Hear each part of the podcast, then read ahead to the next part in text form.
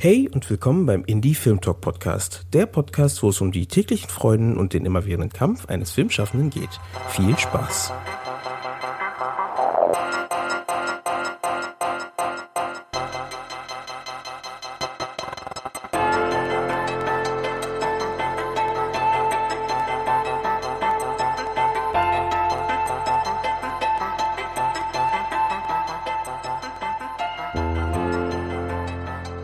Wieder eine Sonderepisode des Indie Film Talk Podcasts. Diesmal wieder eine Panel-Diskussion und dieses Mal von den internationalen Kurzfilmtagen aus Oberhausen. Die Damen und Herren von dem Filmfestival haben ein interessantes Panel zum Thema Video on Demand gemacht und reden in dem Talk über die Möglichkeiten, die Video on Demand Filmschaffenden und Filmfestivals bieten kann.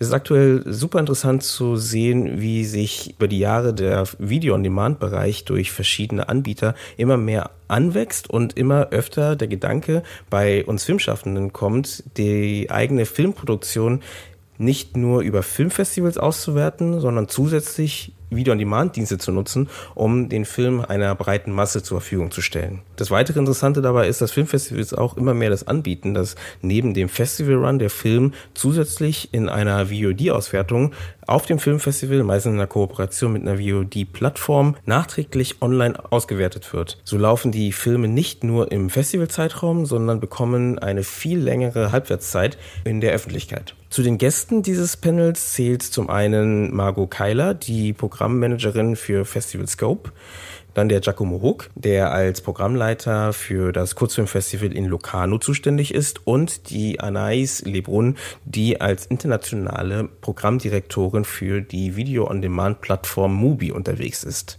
Also viel Spaß mit diesem Talk und wir hören uns am Ende noch einmal.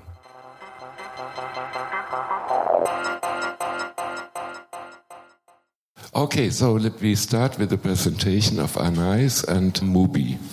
Hi, thank you very much for having me today. So Mubi is a SVOD platform available everywhere around the world, uh, which is not focusing on short films.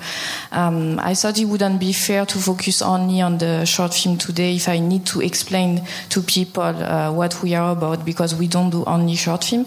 So life is too short for bad film. That's a bit of our um, motto uh, because our um, our editorial line is to focus on quality rather than quantity. Uh, many platforms are providing to the audience a large amount of film, and we decided to provide only 30, 30 film at any moment with one new film uh, every day that will stay for 30 days only. So there is a rotation system that you can see every every day moving.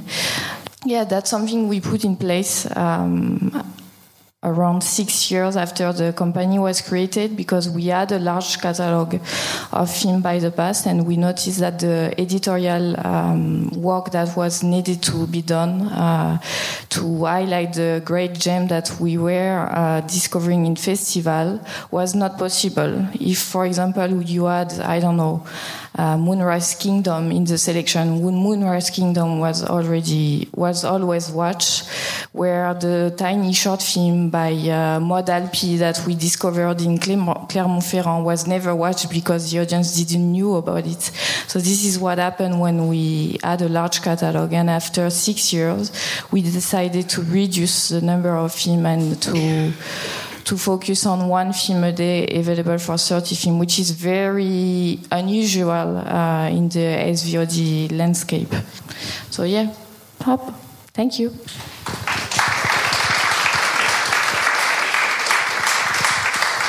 Thank you, Anais. We continue with the, the, festival side, and Giacomo will go and tell about uh, the activities of Locarno Film Festival.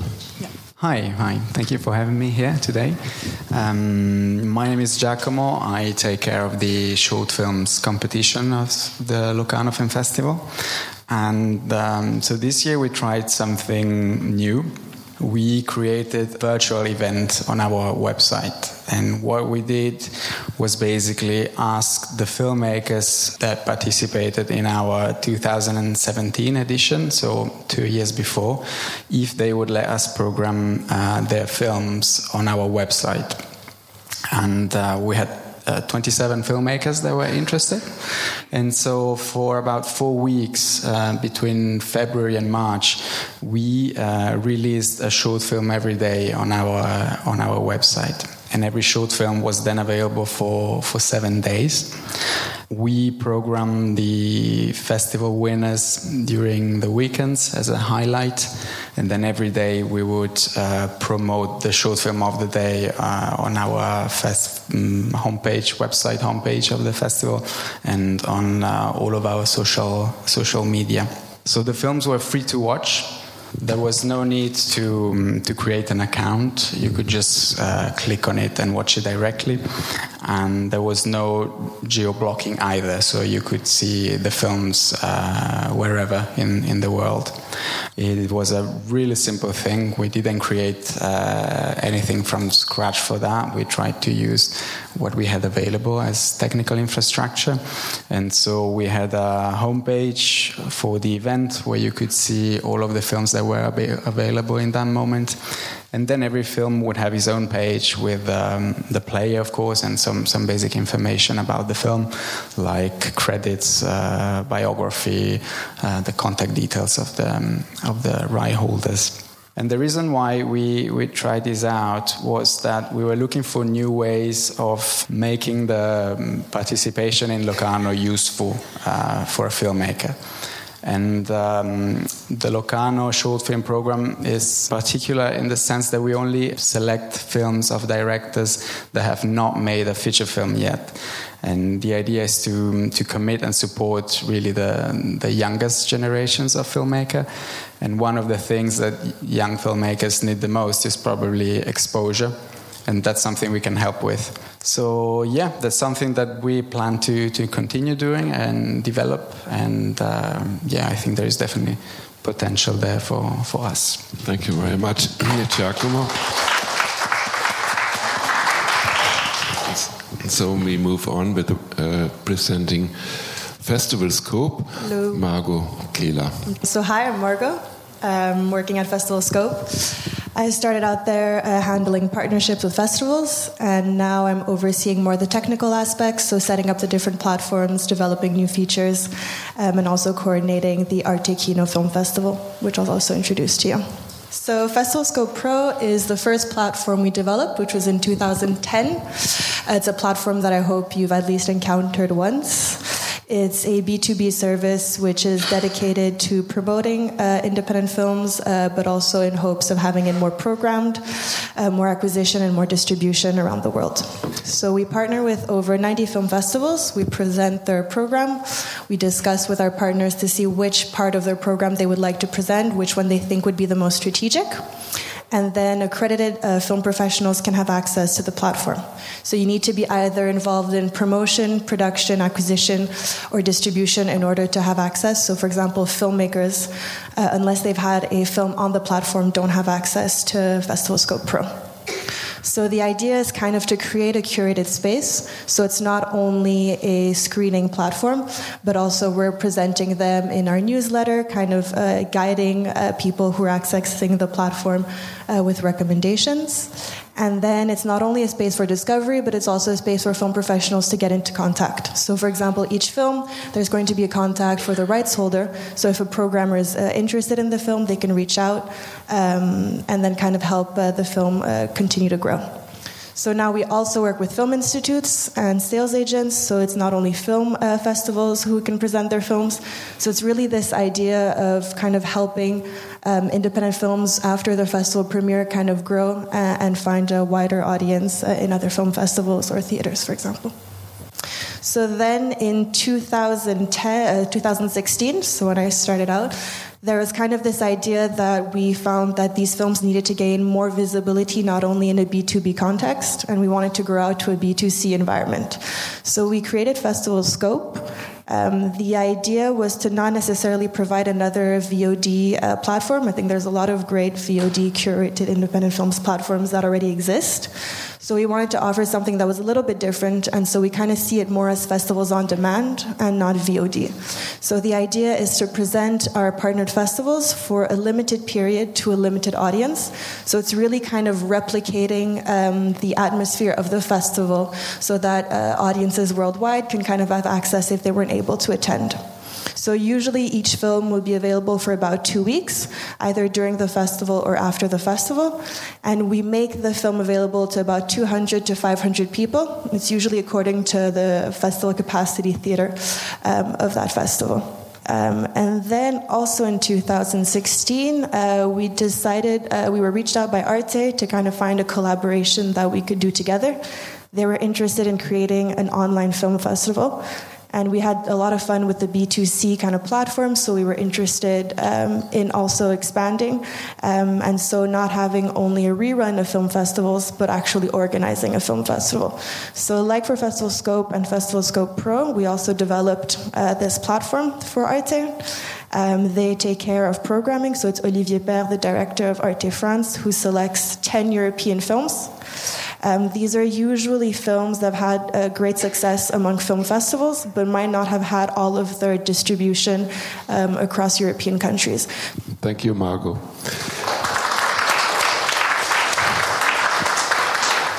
I would now like to ask you, all of you, uh, that there are two platforms, one festival. I'm kind of a festival representative in a way too. Um, first, first of all, for, short films are, are, difficult to distribute, yes, in general, wherever, wherever you look at, uh, TV, cinema.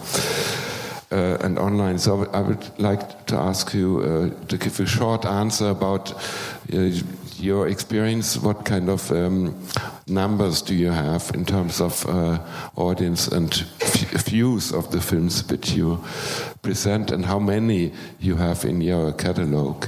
And uh, I will ask Giacomo, what is do you think is the benefit for your festival to do that? And also you too, what do you think a film festival could uh, why should a film festival do something like that? Which is a film festival, of course, is a place uh, in, in, in, a certain venue at a certain time.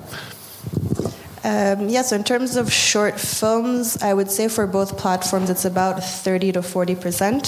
Festival Scope Pro per year we have about 3,000 films, whereas Festival Scope it's 300. For Arte know that there's no short films for now. Um, I think uh, for short films, they do relatively well, actually, the best. So, since there's a limited amount of tickets available, they usually kind of sell out their capacity. Um, I think it's a question of people's kind of um, attention span on the internet. And also the fact, the way that we kind of present our films in a curated context, it's curated in the context of a film festival. Uh, but these are usually films by filmmakers that are unknown. So the idea is that a lot of people are more tempted to watch 15 minutes of a film they they do, a festival they don't know, uh, whereas you know three hours no dialogue they might kind of give up after a little while. And then, in terms of the benefits for the film festivals, it's really kind of a great way for them to gain more visibility abroad. I think, similarly to the Locarno Festival, what was always surprising is when we have the screening reports. Um, you know, a small film festival in France, so they'll find that their films were screened in like 70 countries, which is always kind of exciting. Um, and it's also for them, you know, the goal of a film festival is helping the uh, filmmakers or programming kind of gain more visibility. And this is really like a useful way for them to do so. Yeah, so for us, uh, I, I did my homework and I checked how many short films we have signed at the moment, um, and it's seven, uh, more than 700.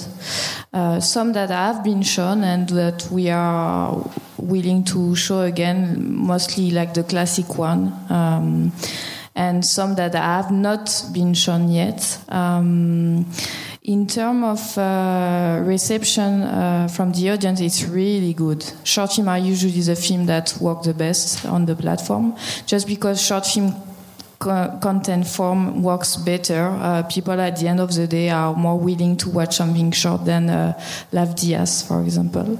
Um, and um, and yeah, that's something we've noticed from the beginning, and that's not um, that's not going to change, I think.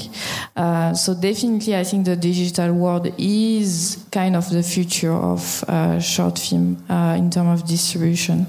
Then, uh, in terms of collaboration with with the festival, I think what is uh, super important uh, is that you gain visibility all, all, around the year, where your festival is happening, I don't know, during 10 days, uh, two weeks maximum.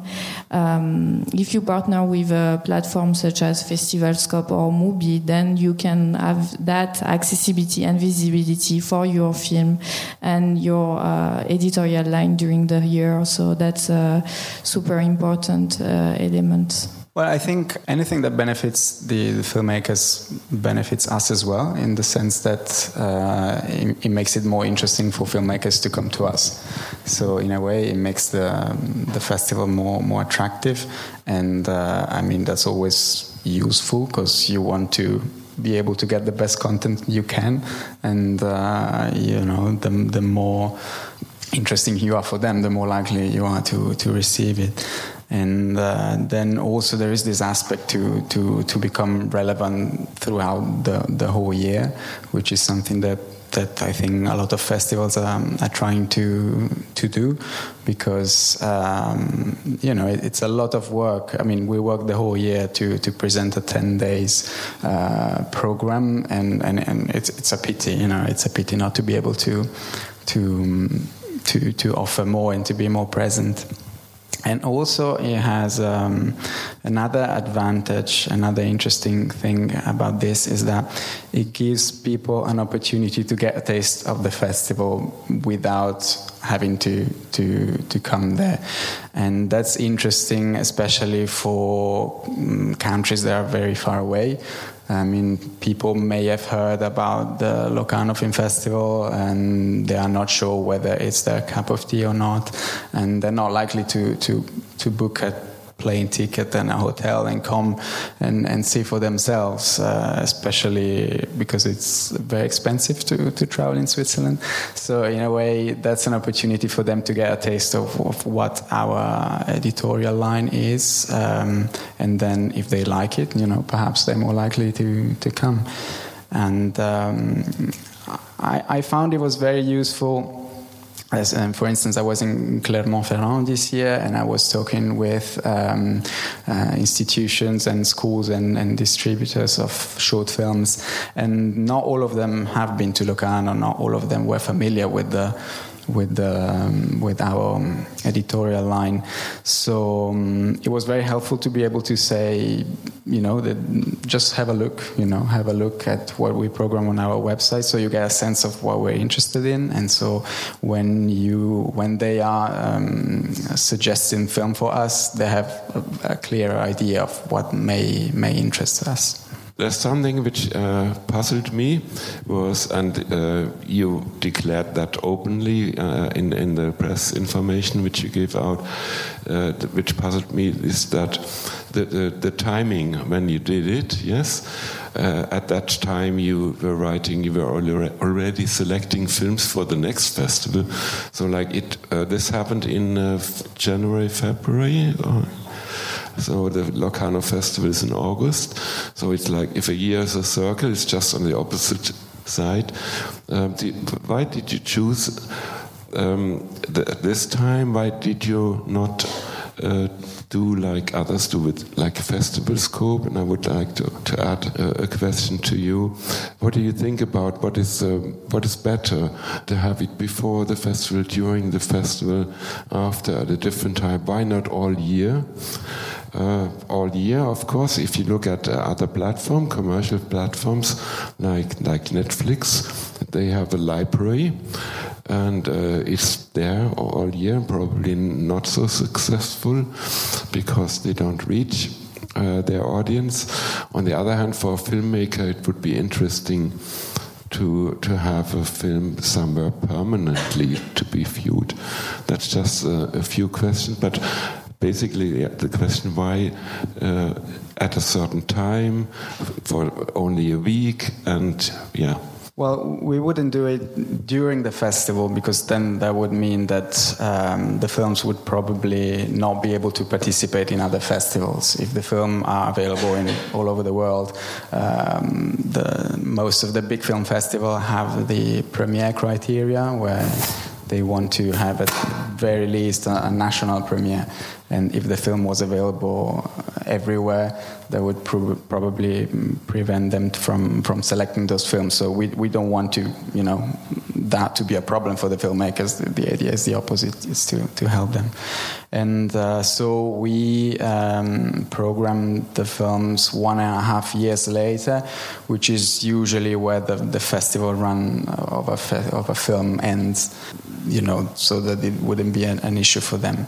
And we chose to do it during the winter mainly because it's the time that is the quietest for us and also in terms of, of our communication. So it was uh, helpful to have something interesting to, to propose in, in that moment yeah. Um, yeah, I think I'll join Giacomo's answer. It's definitely a question of festival premiere. Um, and so it makes sense if you're presenting older films, you can allow yourself to have it for a longer period.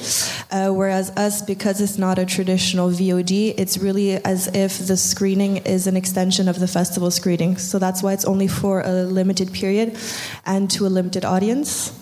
Um, I'm not going to lie, it's also one of the main challenges we face as a platform um, because when we created Festival Scope, the idea was really kind of to accompany film festivals, um, not to kind of create any barriers for them uh, or make it more complicated. But what we faced is that, um, for example, you'll have a film that was selected uh, in Locarno that we're really excited, and the idea is really just to give more screenings to these films. Uh, but then other film festivals are going to contact us um, because they don't want to, they're going to deprogram the film if it's still on festival scope. Um, so yeah, there are different challenges to the different models. And Anais Mubi is also there is a limitation, but it's a different one as in festival scope, as Marco said. In that sense, it's not video on demand what what what they do, but you have a catalog. You mentioned uh, it's like IMDb but you don't have the rights all the time. No, that's only film page. That's uh, a database uh, information, so the film are not accessible. But um, that uh, need to have uh, the festival run respected and that festival premiere um, respected is something we are facing a lot. Uh, right now, we are in the process of uh, closing the film that we are gonna be showing next month in partnership with Oberhausen. So um, we are leaving that uh, that premiere to Oberhausen, and then the film are shown one month after.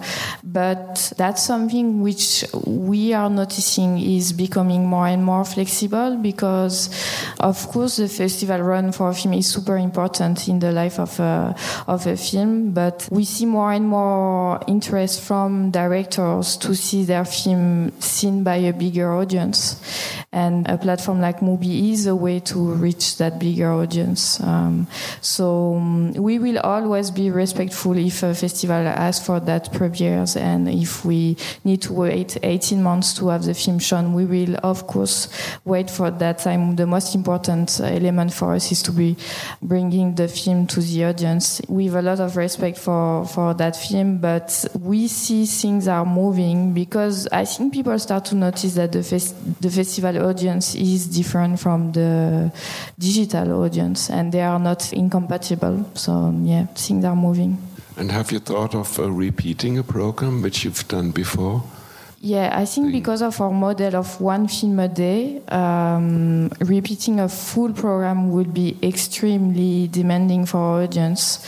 Um, so we can do focuses, but having a whole program will be complicated. We would need to create on the platform a collection dedicated to Oberhausen, for example. That's something we are thinking about, to be honest, internally, about creating separate focuses from the main selection. Uh, uh, the main 30 day selection, maybe a channel dedicated to short film or documentaries or a specific festival. So that's something which is internally doing. Uh, uh, its its journey. But um, right now, with our model, one film a day, we can't give um, I don't know, 60 slots to a festival. Um, Thank you.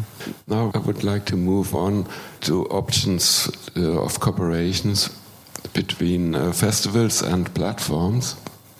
And first of all, um, if a festival would like to do something like that, like put their program or part of their uh, program uh, online, uh, there, there are certain uh, technical and also financial budget problems, and uh, of course, human resources. You need a lot of people uh, to set up a system like that, to run it, and so on.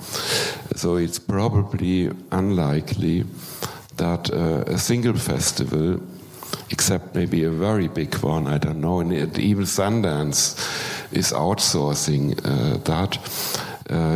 So it's probably unlikely that a single festival could um, manage that.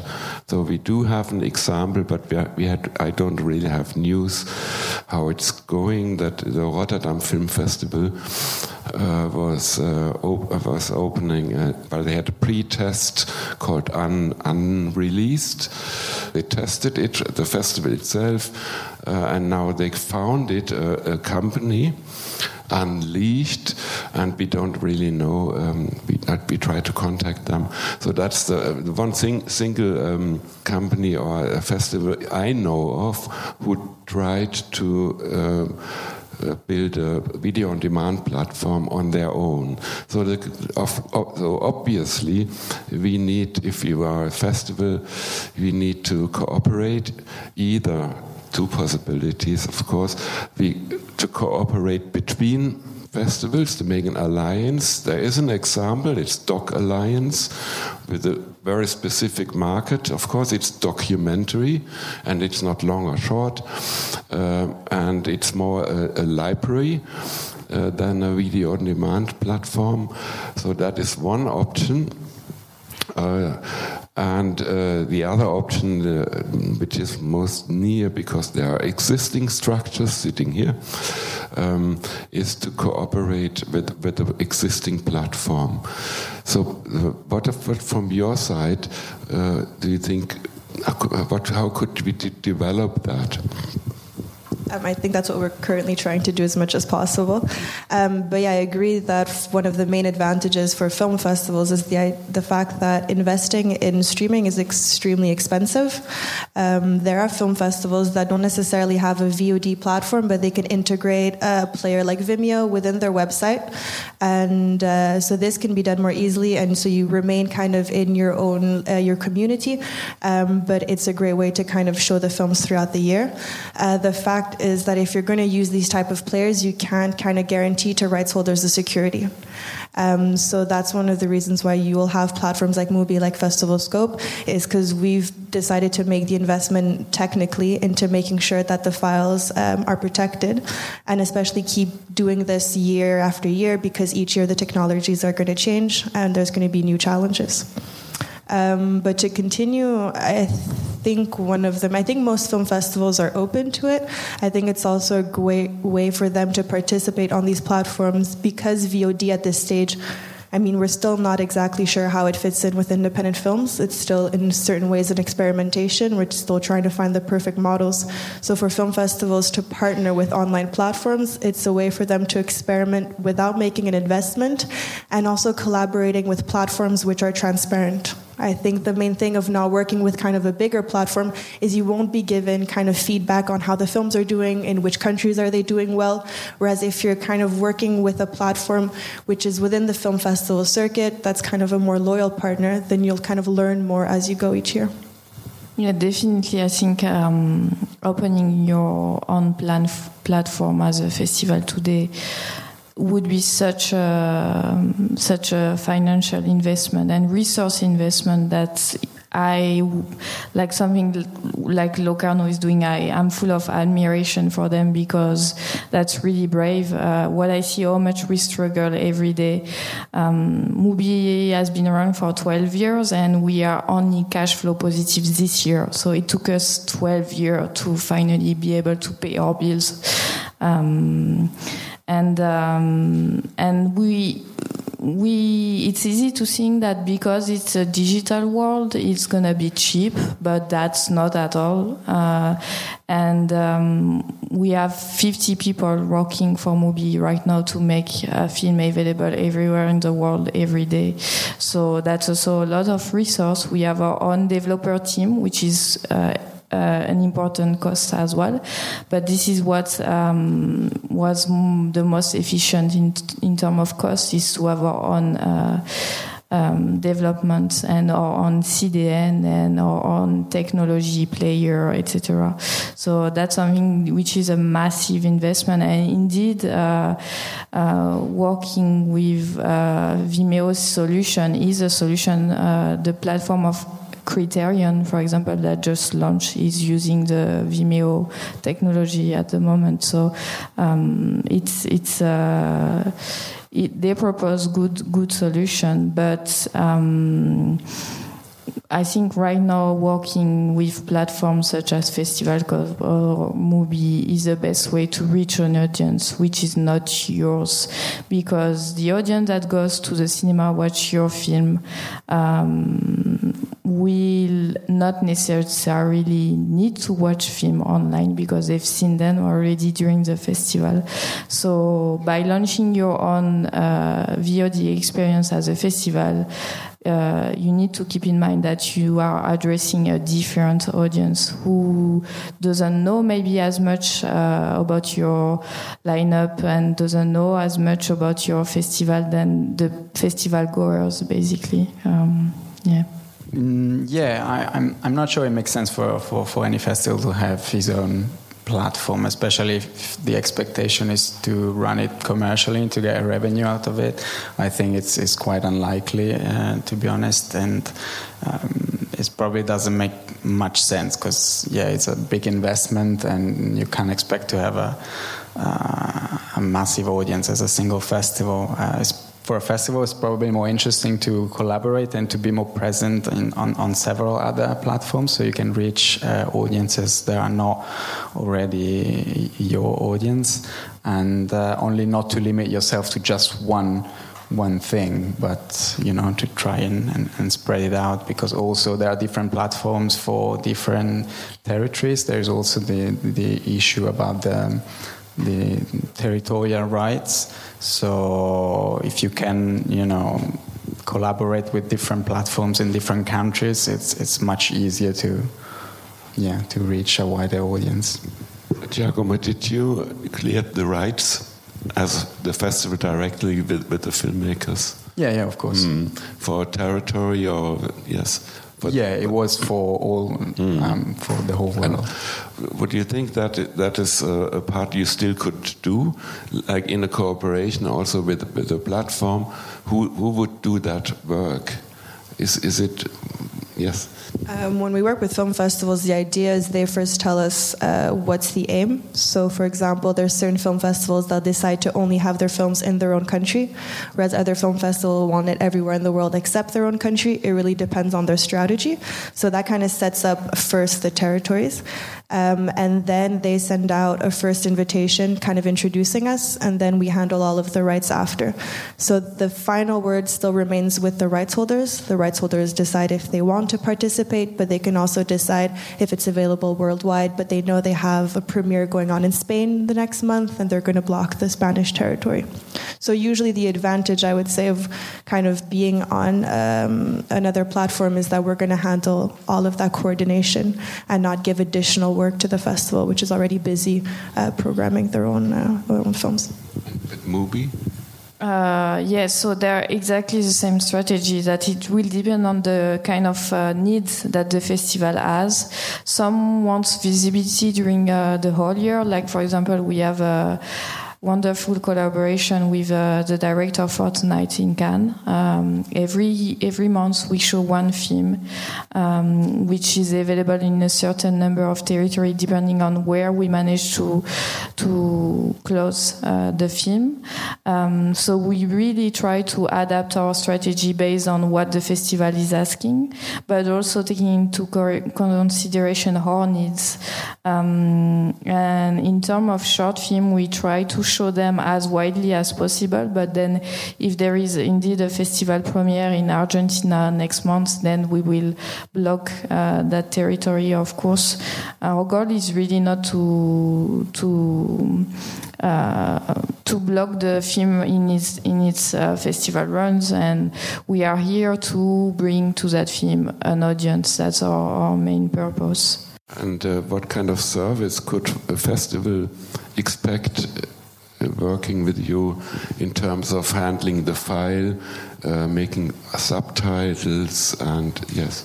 So, uh, ending the file, we do everything in house, so it's super secured. We have our own CDN, we have our uh, own encoding uh, farm, and we. I'm also head of the encoding at Mubi on top of uh, the international programming, so I can swear to you that everything will be done properly.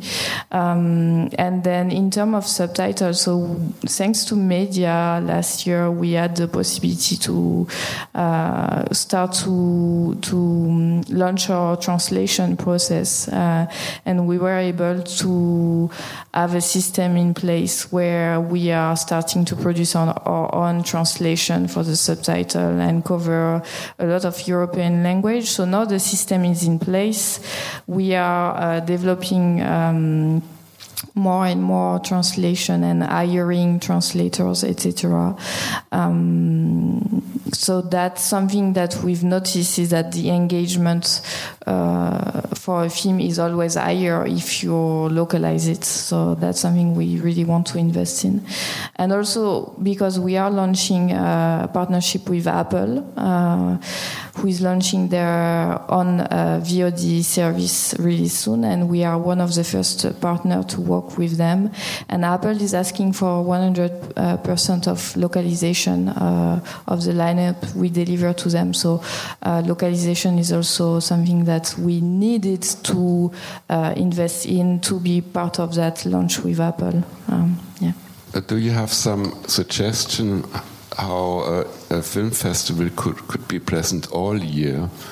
Because um, what what Festival Scope is doing is, as you said, is lim is limited to a, a, period shortly after maybe, and the movie is uh, rotating programs monthly some festivals might have an interest, as Giacomo said, to be more visible, not just uh, again uh, a short period. Yes, the, the, the, limitation is that the festival is happening only a couple of days, six or seven or ten, and then you put films online again only for a week. Is maybe you want we want more. You know what I mean? so far I haven't met. Well, I mean, there are film festivals that would like visibility throughout the year, uh, but we haven't really created a partnership. But for a yearly partnership, we work with the Torino Film Lab, um, and this, the opportunity is that the model is different than uh, the festival scope. It's still on festival scope, but it's not this idea of a festival rerun. Um, so now, starting this summer, we're kind of uh, creating a thematic uh, selection of their films, and they're available on the platform for free to 500 um, kind of spectators worldwide. Uh, so that's one way of presenting the films throughout the year. To be honest, I think a lot of the film festivals actually do enjoy the kind of shorter period because as a festival, they also do understand uh, this idea of urgency online, um, kind of telling someone you only have two weeks to watch it, they'll actually watch it um, because one of the things we noticed so for the first edition of the Arte Kino Film Festival, you could actually reserve your ticket in advance. So people showed this huge interest. They were all booking, they were sold out. We have 5,000 tickets per film. Everybody had reserved, and then when the festival started, people didn't actually come and screen them.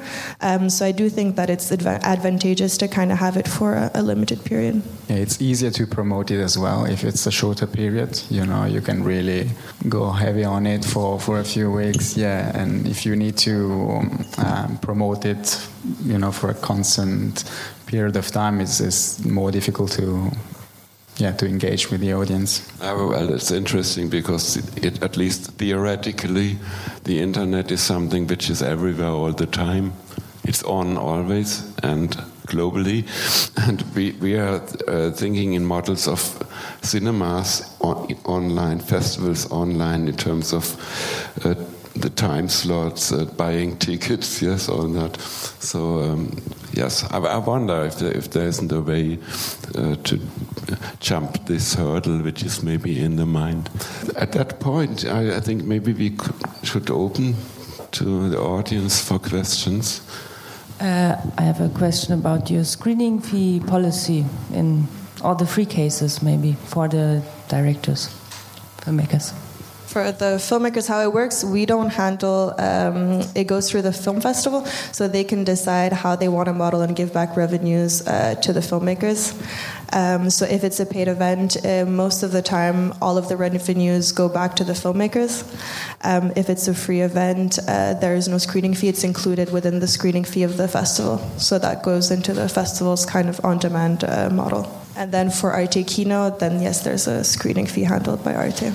So for us, uh, it would depend on the number of territories in which you want to show to have your film shown. Um, we have two different kind of models: the flat fee or the revenue share. These are pretty common models uh, and mostly done by every platform. I think uh, revenue share is based on the um, number of views that the film will get uh, and uh, redistributed by uh, the between different right holders that had a film shown uh, this month it's in 50-50 uh, model and then license fee well it will it's a flat fee that we give up front and uh, my advice I shouldn't tell you that, but my advice is that if your film will be shown in many territories, ask for revenue share because it will be, be more advantageous. But I shouldn't be telling you that. So.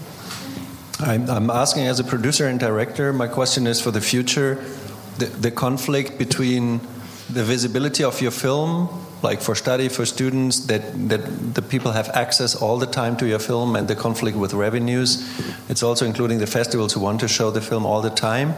And then as a producer, you say you shouldn't because I want to sell a DVD. Like, do you have a vision for the future, how the conflict between access and visibility? Because we had complaints like from from Berlinale and others um, that they can't access historical films anymore because people like Netflix have the rights to historical film, and then you have, don't have access at all. You know the film exists, and you can't show it publicly. Um, so, do you see any models in the future to, to bridge this conflict?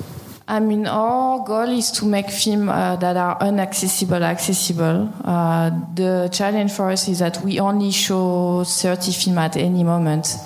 Um, by the past, we had a larger, larger library, and we noticed that. Um, well, after five years into that model, we almost closed, had to close the company because, uh, in terms of cost, having that large library of uh, 2,000 films every, everywhere in the world, uh, and with different films from one territory to the other because the rights belongs to different people, we we were not satisfying the audience with that model, and we were not satisfying the right holder because we were not able to bring back uh, checks that were higher than three euros.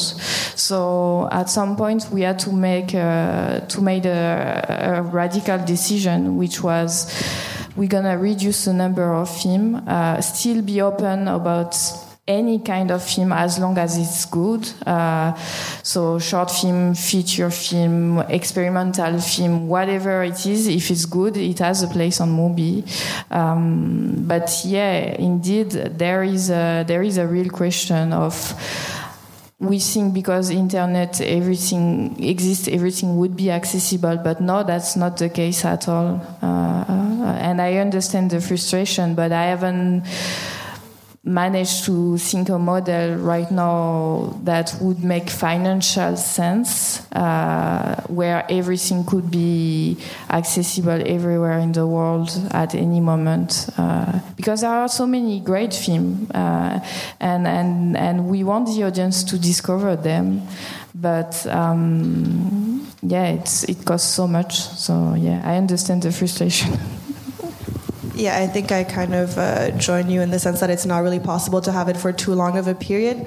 Um, but also, as independent platforms, I think we'll kind of uh, accommodate whatever the rights holder uh, would ask. So, for example, with the Torino Film Lab, usually the model was that there were 500 tickets and the film would no longer be available once the 500 screenings had gone.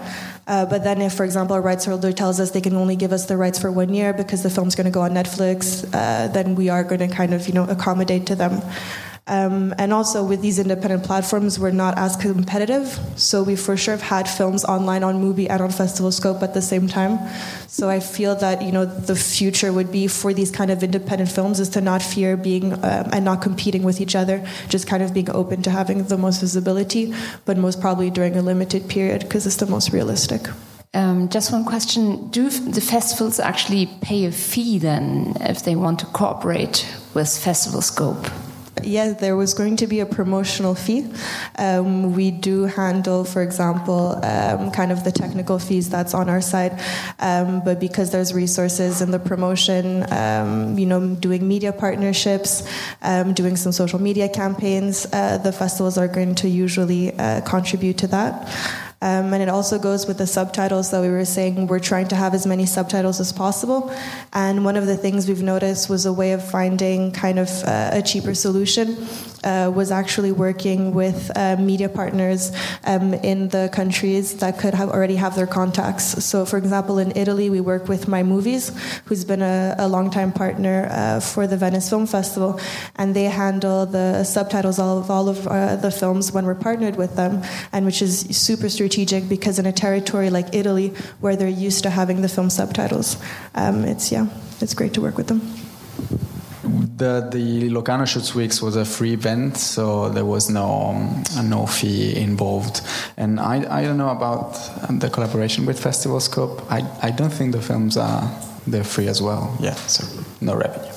I, I would like to know um, a, a, question on, on the VOD um, representative about curating, because uh, for the moment I have the impression the question is more how the VOD can be useful for festivals, but now the VOD are sort of uh, filling the gap of showing films that are not uh, accessible normally, but in in, in the very near future it will be more the problem to have too many films. And then and the problem is to create a curating or a selection actually of this of this amount of film. So in this in this way, do you think that it will be possible also to think that the festival can help actually the VOD platform in terms of giving uh, a curatorial touch or something? This is something I think it's uh, it's a plus value of the, of the Locarno in, initiative uh, that is not just uh, making access, accessible the, the films, but also saying that are the films that are selected in Locarno. That is something very specific. So,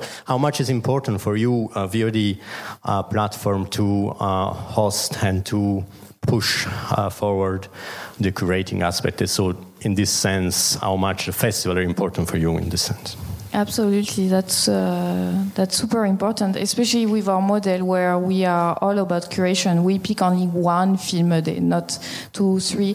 There is only one, so it needs to be good. And that kind of expertise. So I was saying earlier, I show around um, 1,300 film a year.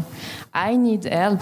I can't do everything by myself. Uh, so I need that network of people and festival to help me to choose what will be the the best film to show on the platform and what they are about, etc. Um, and it's not only um, the festival that are help me helping me to discover a new film and to to program them in the best context as possible. It's also the right holder. Like I'm trying to have. Um, almost a really organic relationship with the distributor we are working with or the sales agent etc because i want them to share as much as possible about their own uh, knowledge and as much as I'm sharing with them what we are about, uh, I need that feedback from them about what they think will be the best film to be shown on Mubi. So uh, that's a very collaborative experience in the end because when you handle such a volume, uh, that would be totally crazy to think that you can do everything by yourself, and you are the experts. Uh, so yeah, absolutely. And for Festival Scope, yeah, the model is the fact that it is the film festivals that are presenting their program, so it's already pre-curated. Um, the idea is still that before we start our partnership is to kind of discuss together and again collaborate because it's not necessarily what will work in a film festival physical context uh, will necessarily work online. So it's kind of working with them with the program they already have and see how it's possible to make it more successful um, on the VOD platform especially sorry because the short film one of the challenge for us is the number of short film existing. And with a model with one film a day uh, being shown today we need that uh, we need that help basically. Sorry I'm, I'm going back to that because feature film is one environment but short film is so much richer and so much it's so dense that we can't figure out by ourselves um, everything. So yeah uh, sorry. But actually, we need help too. I mean, the festival. So we are here to we, are, are, here to help each other, basically. We, no, but we are flooded with films, and everybody who's running a festival knows how. Uh, uh, it's so hard to stop this. Uh, it's, it's, a tsunami coming of films, and and and um, basically, my, my, this is my personal opinion is um, we are flooded now by new companies, uh, agencies who uh, earn money on short film. Like almost nobody earns money with short films, but they do by uh, promising filmmakers to send their films and place them.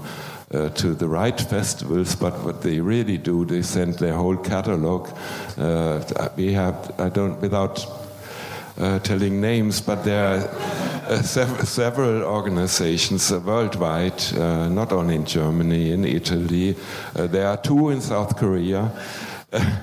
who sent hundreds of films, uh, their whole catalog to us, and we must do that work. So that is a different subject. But indeed, if a if a platform would have to do that, it would, uh, who is working globally.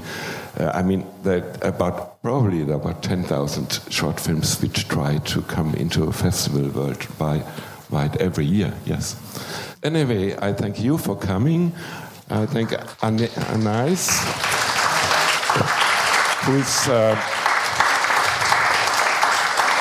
for coming here despite being very busy for preparing a big event soon, and uh, Margot and Giacomo. Thank you very much.